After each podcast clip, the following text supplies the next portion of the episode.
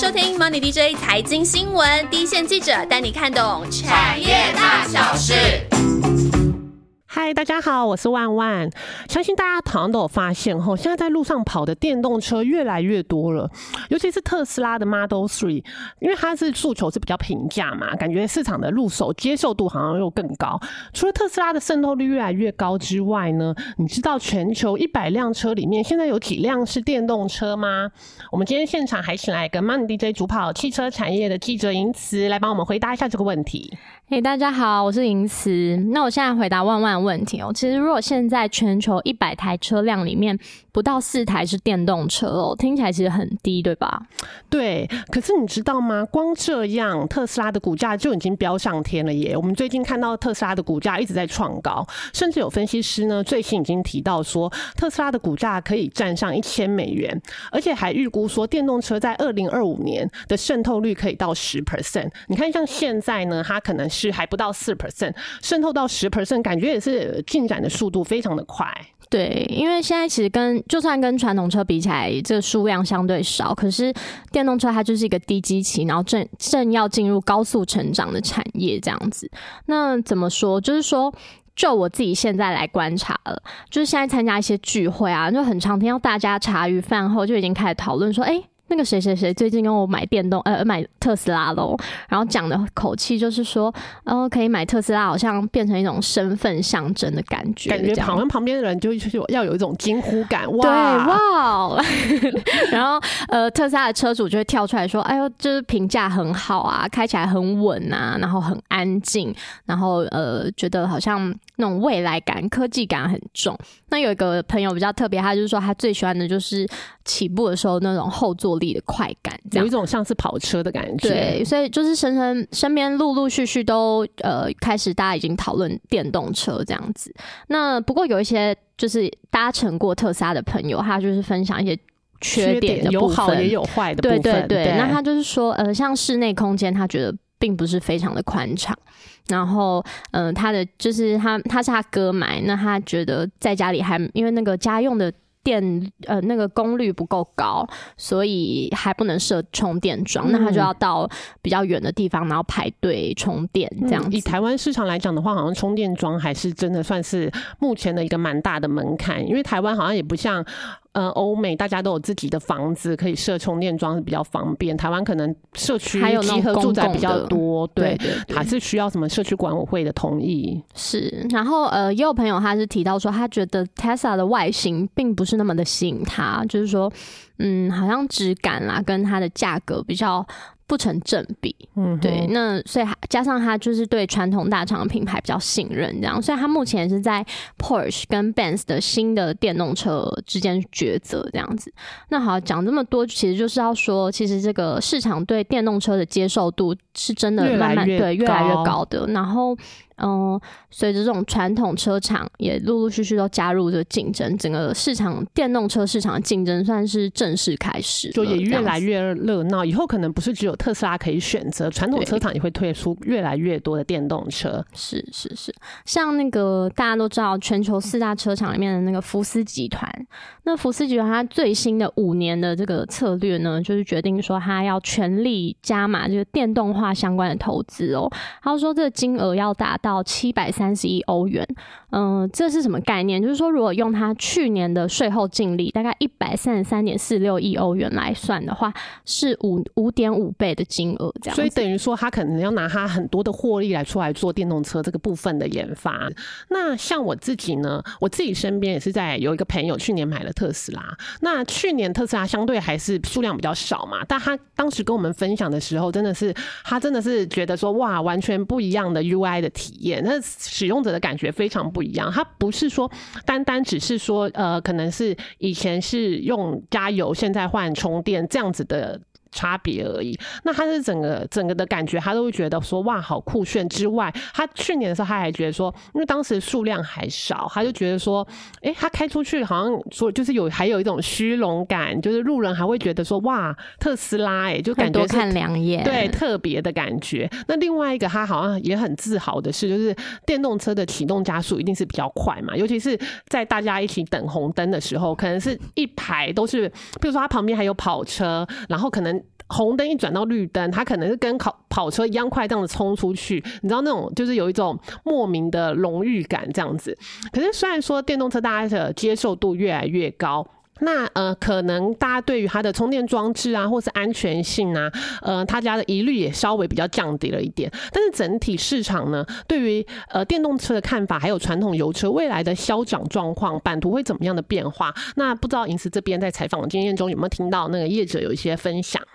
嗯，我这边先提供一些资料哈，就是说有一些数据，像 DigiTimes 它的调查数据就显示说，今年即使在全球的车市都陷入很低迷的这个时刻。电动车的销量还是在成长的。那他预估今年全球电动车销量可以有两百六十二万台，比去年再增加了十九 percent。对，那另外呢，也有一些数据是说，预估明年的电动车销量的成长幅度就会。直接升高到三十六点七 percent，就这个增幅是明显比今年还要大很多的。那如果是一个中长期来看的话，全球的电动车未来十年的复合年成长率有望达到二十九 percent。那就我自己听到的业者的看法，其实蛮多这种供应链的高层都会认为说，二零三零年。有蛮有机会是全球电动车跟传统油车销量要进入黄金交叉的一个年，这样，所以感觉也还蛮快的。因为你看电动车好像这几年才刚起来，对，你想传统车已经发展多少年？对，然后二零三零年如果说电动车就会卖的比油车还要多的话，感觉电动车的发展速度真的算是很快。对对对，那为什么会有这么快的传统呃电动车会这么快的成长呢？嗯，我觉得目前来看的话，电动车可以成长那么快的原因，第一个算是呃各国陆陆续续都有补助。那像是欧洲，它是现在电动车销量最好的一个地方嘛，那它也算是补助呃相对比较优惠的地方。这样，像是它呃各国对电动车补助大概落在五千到九千欧元不等。那怎么呃，如果用一台标准续航力版本的 Model Three 在台湾卖一百六十一万左右起跳，这样，那在欧洲它的定价是四点四万欧元，在如果扣掉这个补助九千欧元，换算一台其实大概是一百二十万新台币。所以其实它等于补助还蛮有利的。对对对，就是这个优惠其实幅度是蛮大的。那还有另外一个原因啦，主要就是说，像那个无人驾驶技术这件事情，就是自驾车呢，就是像 Google 啊、NVIDIA 这种大厂啊，然后特斯拉自己也都很积极投入这种自驾车技术的研发嘛。那大家就可以知道说，其实自驾车就是一个车子发展的一个。中长期的目标，嗯，对，所以在这之前的话，电动车要先发展，之后就可以再再进一步推进到自驾车这个领域。是是是是是。然后，因为电动车呢，就是在发展这种那个呃自驾技术上。当然，相较油车是有很先天上的优势的嘛，对啊，因为之后车辆就是要有各种的感测器、传感器去收集这种行驶的时候的所有的数据跟资料，对对对，然后它还要做出相对应的决策嘛。那当然，这种电的传输一定是比。单纯只有油的话是呃有利很多的，对。除了大环境补助这个部分让电动车发展这么快之外，那电动车本身它在一持续在进化，无人驾驶技术的进化也推动电动车这部分的成长很快。那虽然说现在电动车它还是是以特斯拉为主要的品牌，应该还是呃电动车领域的霸主啦。但是在未来呢，平价化或是普及化之后，再加上明年好像很多传统的传统车也宣布说，哎，他们也要加入电动车的竞争，那这个市场呢，还会不会再捧出像特斯拉这样子电动车的明日之星呢？那特斯拉现在有先行者的优势嘛？那传统车还可以再追得上已经有先行者优势的特斯拉吗？嗯，其实现在啊，全球纯电动车市场来看的话，特斯拉比重大概是二十六 percent 左右。对，那的确就是龙头。那呃，不过我就是。呃，电动车去去问那种电动车供应链的业者啊，那他们也是慢慢觉得说。未来大概三到五年，其实特斯拉这种先行者的优势还是存在的。嗯哼，对，在考虑电动车的话，可能还是会先考虑特斯拉。对，就是优先首选这样子，因为他是觉得说，像是嗯充电设备来看的话，特斯拉在充电桩的建制目前还是相对完备的。然后它也完全独立自主研发一些自动驾驶的晶片啊，然后自己的演算法。对，那这些都是他哦，然后还有他觉得他是目前最有能力降低电池成本的车厂。对，所以在这种先行者优势上，他们还是蛮看好。嗯哼，因为毕竟他们已经创造了一个呃，他们自己的生态系统已经是非常的完整的。对对，但是除了说呃特斯拉之外，那很多譬如说高级车，他们也要进入在到特斯拉呃在电动车这个领域，那他们的优势是什么呢？嗯，虽然刚好提到说 Tesla 充电桩是建制最完备的嘛，可是因为它是目前只有它是自己有自有规格的，嗯哼，对。那其他目前看起来就是欧美的一些电动车款，他们主要采用的一些充电规格，像是奥迪、B N W、戴姆勒集团，就是像。旗下的 Benz 啊，什么？他们这些呃车厂所共同制定，他们有共同制定一个规格，然后是互相可以相容的，所以有点像是说，如果之后传统车厂的销量也慢慢起来，那他们就联手，那充电桩是可以共用。对，所以这个部分可能是就是解决了他们在充电桩装这个部分的一个痛点。对对对，是一个机会这样子。那另外也要提一下说，像是欧洲啊，然后中国这两个。区域，它这现在这个特斯拉先行者的优势，好像今年就显得比较弱一点。嗯，为什么呢？对，那就以欧洲来说好了，今年它其实累计销量来看，有一款法国的雷诺的 Zoe，它的销量其实就是赢过 Model Three 的。然后，呃，在中国这边也有一款那个红光 mini，是上汽通用五菱的车。那他们主要就是因为价格很够平价，嗯哼，对。所以不一定在每个国家特斯拉都是第一，有些国家反而是别的电动车会卖超过特斯拉。对对对。所以主要就是您刚刚说的价格的因素。对价格的因素，就是说像雷诺 Zoe，它的定价是三点二万欧元，大概是台币一百万。对，一百万的感觉好像也。不，就是不便宜。对，但是可能在欧洲而言，就是平价车种了。对对对，可是因为相比要比跟特斯拉 Model Three 比的话，它那。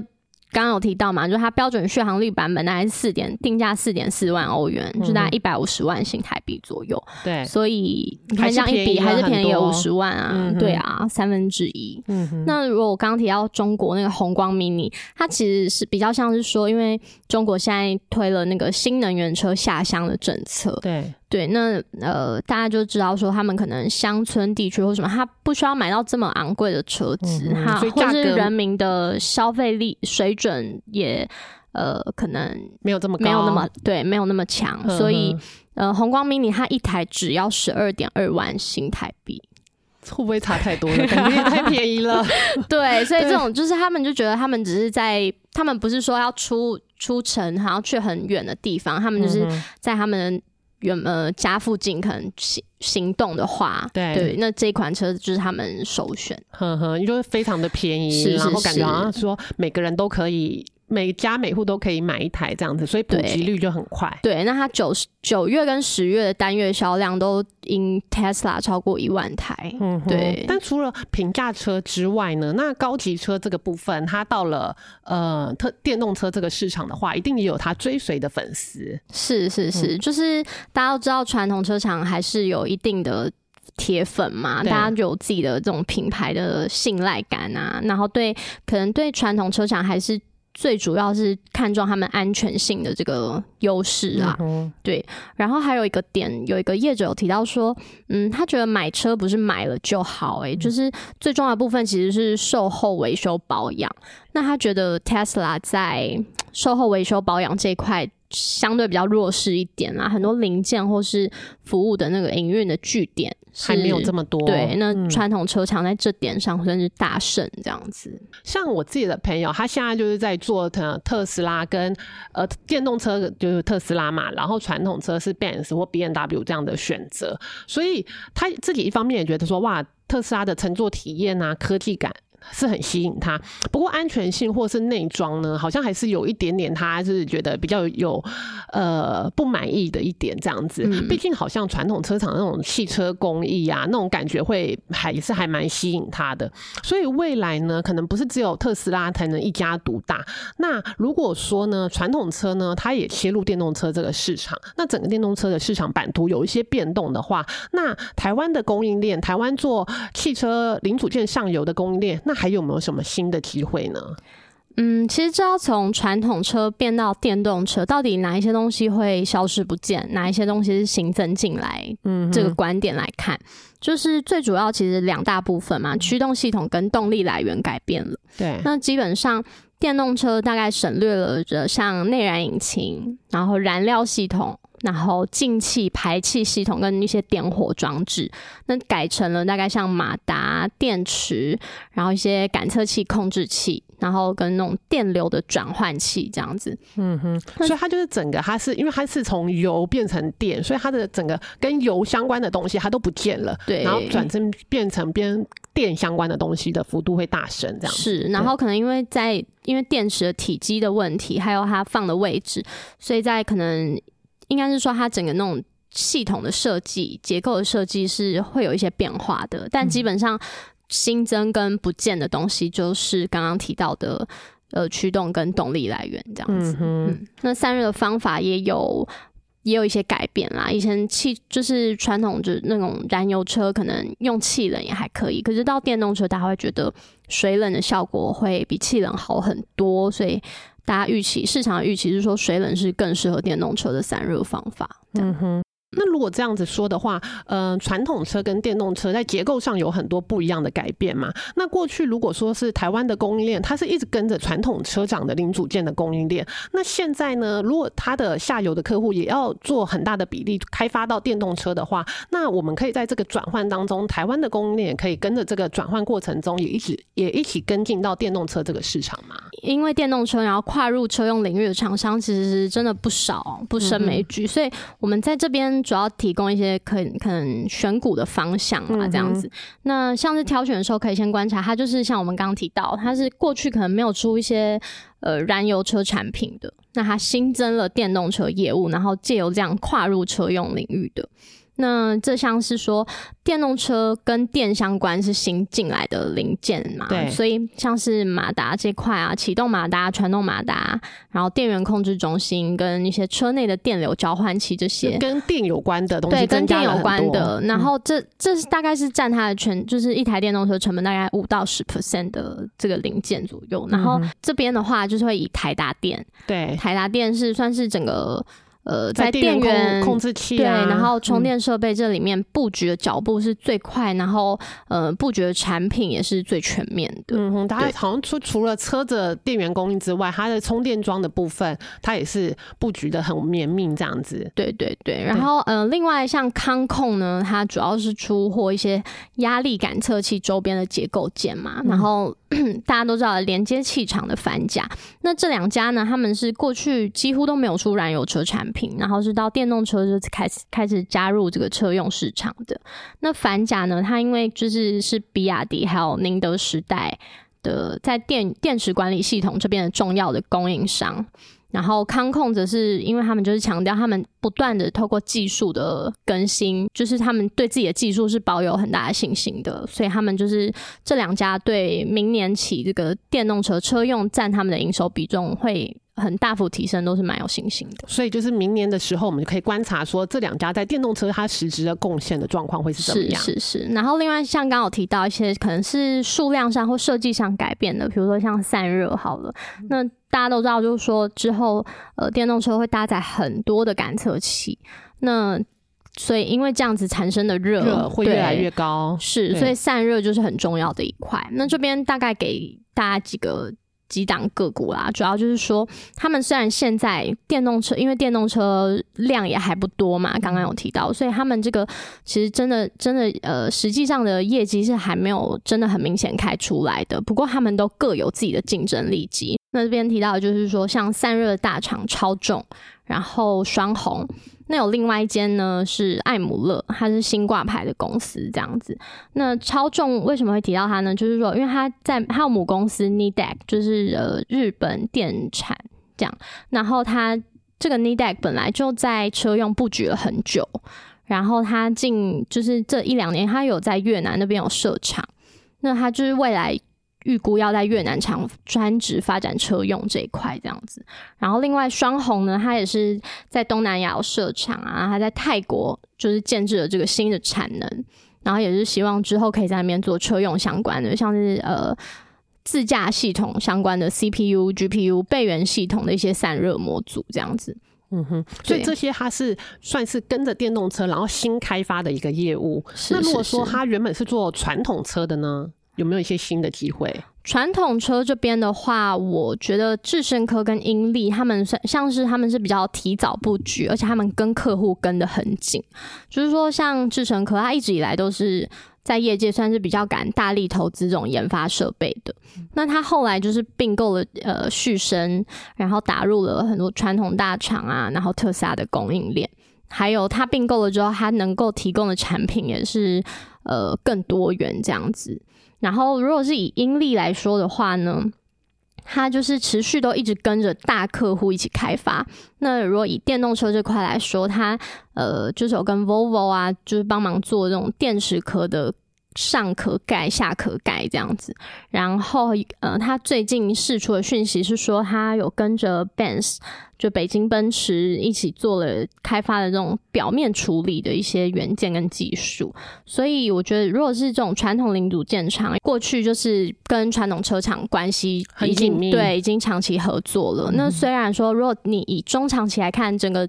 如果是传统车转进电动车，那势必传统车销量会慢慢减少嘛？对，那所以一个一个总量来说，车子如果就是这么多数量，那传统车厂他们就是一定要能够转进电动车，才能够应该说至少不要被淘汰，这样维持它自对，然后甚至可以对。那如果它是可以新呃 get 到更多的电动车相关的订单的，那这种他们成长幅度就会比较明显。这样子说了这么多，其实。最主要的重点就是说，我觉得如果在传统车龄组件厂这边要关注的点，就是说这种业者到底他技术怎么样，然后他。有没有愿意很愿意跟着客户一起投资，然后开发新的技术，这是很重要的一个观察的点。嗯哼，要跟着客户一直一起成长这样子。是。那我蛮好奇的一点是，今年的特斯拉的股价一直在创新高，一直在往上飙。可是台湾的特斯拉概念股，哎，也不少哦，就是那个排。摆出来感觉也是漏漏漏等的 一大一大长串，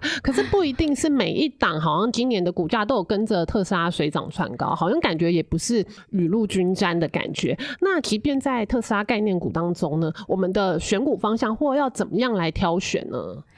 嗯，以特斯拉供应链来说，其实你今年这样观察下来，就是股价动的比较明显的，大概分两种，一种是它有呃得到，就是它有受惠，它去那个特斯拉去中国设厂，还有吃到这块商机的业者。因为毕竟好像今年特斯拉量开出来，中国这个部分好像也是贡献很大，所以要跟着中国市场这一块成长。是，然后另外一个就是被传出它新打入特斯拉供应链的成员。这种会是股价也动得比较明显的。嗯哼，那我们刚刚提到，就是说有吃到中国这块商机的人，就是像是茂联，对，那他呢，就是他本来就是以中国厂那边供货给特斯拉的，那他是到后来他才在美墨西哥厂，然后专门支应这个北美市场，所以就代表说他其实。相对其他人来说，它本来在中国就有一定的产能的规模，所以当特斯拉它就是扩大这个低价车款出车量的时候，然后也来中国布局的时候，那它就是最明显受惠这样子。所以茂联它是等于算是跟着特斯拉到中国这个部分，它就 get 到比较多。是是，然后刚刚提到就是说新打入的成员嘛，那新打入成员这边提一个举个例子是同志，就是说他在这个。自动停车系统的这个超声波雷达上面是布局很久了，那它在这方面也都是大厂。就是说，一台车那它需要的这种感测器，那像它用给的这个超声波的雷达，就是数量是一台车可能就要搭个十二颗以上，这量是不小。这样子，嗯哼。但是如果说所有的特斯拉供应链成员里面，它是不是还有是可以再精挑细选一些嘞？因为呃，它的毛利率啊，它的获利不一定是很好的。嗯，其实特斯拉供应链成员里面大概有七成都是台厂啊。那老实说，就是现。嗯，现在有一个原因是说，特斯拉占他们的营收比重都还不是那么的高，然后加上这两年就是因为车市状况也不好嘛，所以当然业者实际开出的业绩并没有想象中那么亮眼。然后有当然，就像你刚刚说的，我其实也有听到业者不少业者会提到说，其实拿到特斯拉的订单，那如果尤其他只给你某一单单一车种，可能像 Model Three 这样子单一车款的订单的厂商，那个订单的毛利率是不高的。对，所以如果又接下来要一直面临这种价格的压力。那身为特斯拉概念股，其实成长就是在财报上的成长幅度不一定可以跟特斯拉同步啦。所以说要挑选，我觉得还是回到刚刚的这个方向，就是说你先观察是不是有谁更有机会，他是可以新加入 Tesla 或是呃其他电动车厂的这个供应链啦，新打入电动车的供应链。对，然后另外呢，就是假设说呃 Tesla 它。大家也知道它要到欧洲设厂了嘛，所以如果中国之后还有可以再 get 到它的那个欧洲厂的订单的话，那相信也是蛮大的一个益助。嗯哼，了解。所以呢，我们今天谈了这么多有关于电动车这个市场，来跟各位听众小小的总结一下。我们知道特斯拉已经是那个高挂在天上那个电动车市场最闪耀的那颗星，但未来呢，也许还会有更多的传统车也进入这个电动车领域，也许还会再诞生出明日之星。那特斯拉的概念股的族群呢，我们可以观察的是特斯拉对它的贡献年成长会不会有成长的公司？那是另外呢，电动车相对于传统车多出来的产品啊，或者是升级啊，或者是加值的这些产品供应链呢，我们也可以关注。像刚刚我们提到的，譬如说驱动系统的不一样啊，散热啊，sensor 啊，电池相关的，可能会是我们在电动车这个热门族群里面可以发搂的方向哦。Money DJ 的 podcast 已经做到十三集了哦，我们也发现有越来越多的听众喜欢我们的节目。这边先来回答一些听众的回应。有一个听众 Hippo Smile，很感谢你每周的收听哦。提到我们可以多提下产业知识的科普，这个建议很好。我们未来的节目呢，也会走深入浅出的方向。那至于希望我们每周可以上两集这个部分呢，目前我们在排程上呢，可能会有点吃紧。先请你先锁定每周一集的节目哦。另外还有一个听众伍迪艾伦，也很感谢你对我们节目的五星大推哦。你说希望能听到明年持续看好的产业，这一点也是我们制作团队一直以来的目标哦。所以也请你持续的 follow 我们节目。